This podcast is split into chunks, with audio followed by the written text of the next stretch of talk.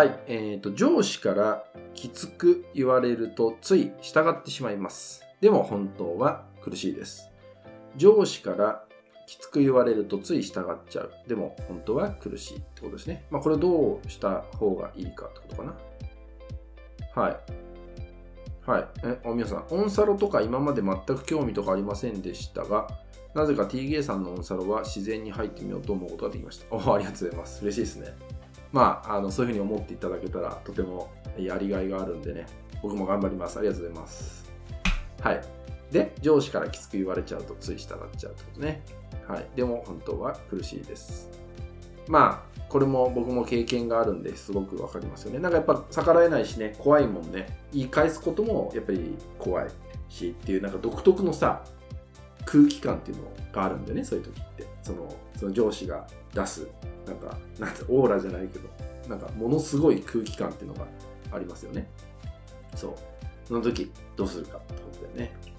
なんか、あのーそういう時って、自分の中でいろんな対話が生まれてると思うんですよ。なんか、例えばここにあるように、本当は嫌なんだよね、とか。そう。で、もっともっと、そういう対話をまず拾うことから始めるのがいいのかなって思うんですよね。そう。結局、あの、上司から言われるってことも、もちろん、その、中にはね、本当に自分自身のストレス解消のためにそういうこと言ってくるやつももちろんいるんですよ。そう、いるんだけど、でもそうすると、その人の中身に何かあるってことだったりするし、もちろん逆で、愛を持って本当は接してくれてんだけど、つい言葉だけはきつくなっちゃうっていう人もいたりとかするってことなんだよね。そう。それはまあ価値観の違いだったりとか、受け取る自分のフィルターの違いだったりとかもあるんで、何とも言えないんだけど、だからせっかくその人間関係において、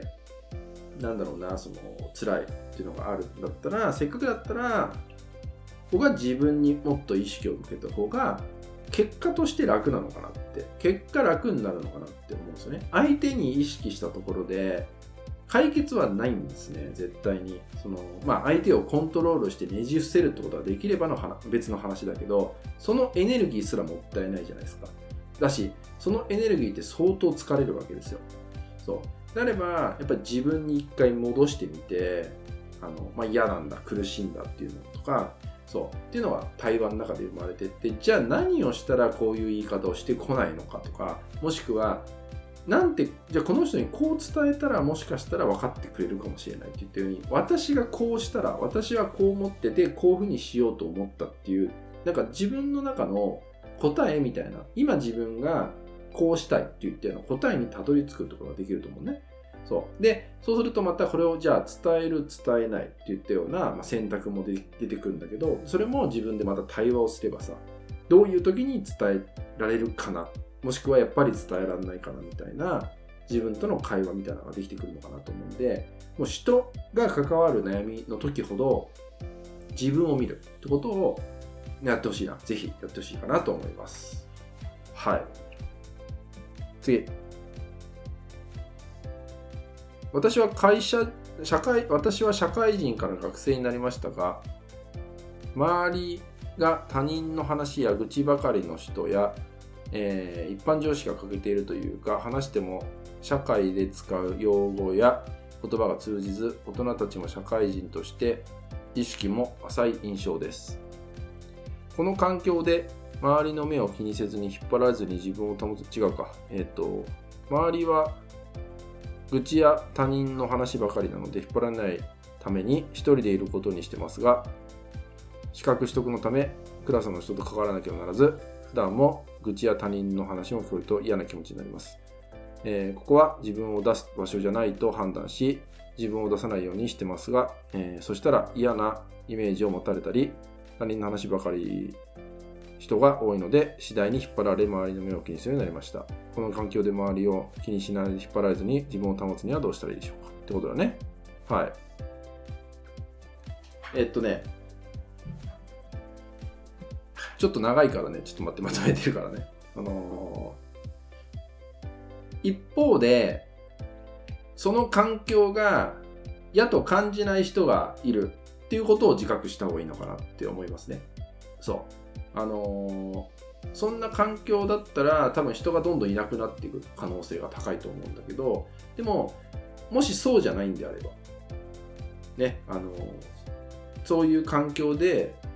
気持ちが辛くならない人っていうのが中にはいるっていうことを知るってことが答えかなって思うんですよね。そう。これはさっきの話と同じで、どこに自分が意識が向いちゃってるか、その意識が向く比重がどこに行っちゃってるかなんだよね。そう。例えば、その環境ばかりに向いちゃってると、自分をおろそかにするってことになるよね。そう。もしくはその環境の中の誰々さんっていうところに意識が向くと、自分だったりとか、もしくは自分を慕ってくれている、例えば A さん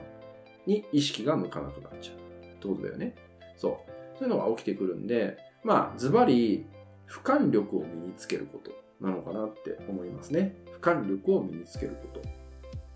今、向いちゃってんのが、そういうちょっと声のでかい人とかにガーってすごい鋭く向いちゃってんだよね。そうで、そこに置いて、まあ、よくね、内向型だったりすれば余計にそれを受け取っちゃうかもしれないんで、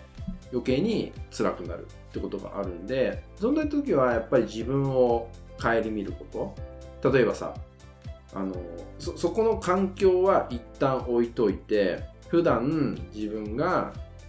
リラックスできてるのかな体のケアできてるのかな？楽しめてるのかな？笑えてるのかなとかそうそもそもその勉強楽しくできてるのかな？みたいなさ。そういう自分をちゃんと顧みてるかとか。っていうとこなのかなって思うんでね。そのベースがないのにもかかわらず環境のああだこうだって言ってても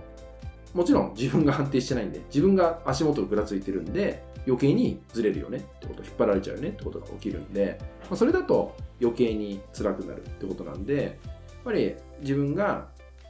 例えばお家にいる時落ち着けてんのかとかさそのそういうのを、まあ、落ち着ける環境になってんのかとかさかそういうのを知るってことも大事かなと思いますね。はい。なんでやっぱりこう外にさっきも言ったけど外に向いてる時ほど自分を向くようにする。外に外の問題が悩みとして降りかかってきてる時ほど自分を見るってことは大事にするってことかなって思いますね。そう。まあ本当ありますね、そういうこと。僕もあるんで、でもこれは意識しないとダメだから、その他人を責めてれば楽だし、環境のせいにしてれば楽なんだし、そこを向いてれば、少なからず自分と向き合う深さっていうのは浅くなるんで、楽っちゃ楽なんですよね。そう。だけど、変わら、環境は変わらないし、周りは変わらない。でそれでも本当に環境が嫌だったら、僕はその環境を変えた方がいいと思ってる。そう。でもそれができないんだったら、えー、まあ、じゃあ我慢しなさいって話じゃなくて、さっき最初に言った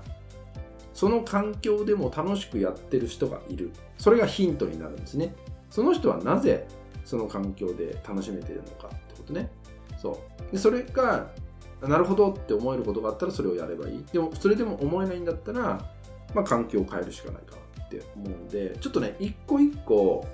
整理して考えていった方がいいですね。例えばその誰々が嫌だ。けど誰々は嫌じゃないとかっていうのも出てくるかもしれないからね。まあちょっとここでは、ま細かいこと言ってもあのごっちゃになると思うんであの今のところまでで、まとりあえずまとめますけどそう。とにかくその中で自分はどうしていきたいのかっていうのもそうだしどう思って何を感じてるのか。で本当はどうしたいのかとか。もしくは、えー、その環境でも嫌だと感じてない人がいる。っていう事実はあるのかどうかとかねその辺もまあ知れるというか見れると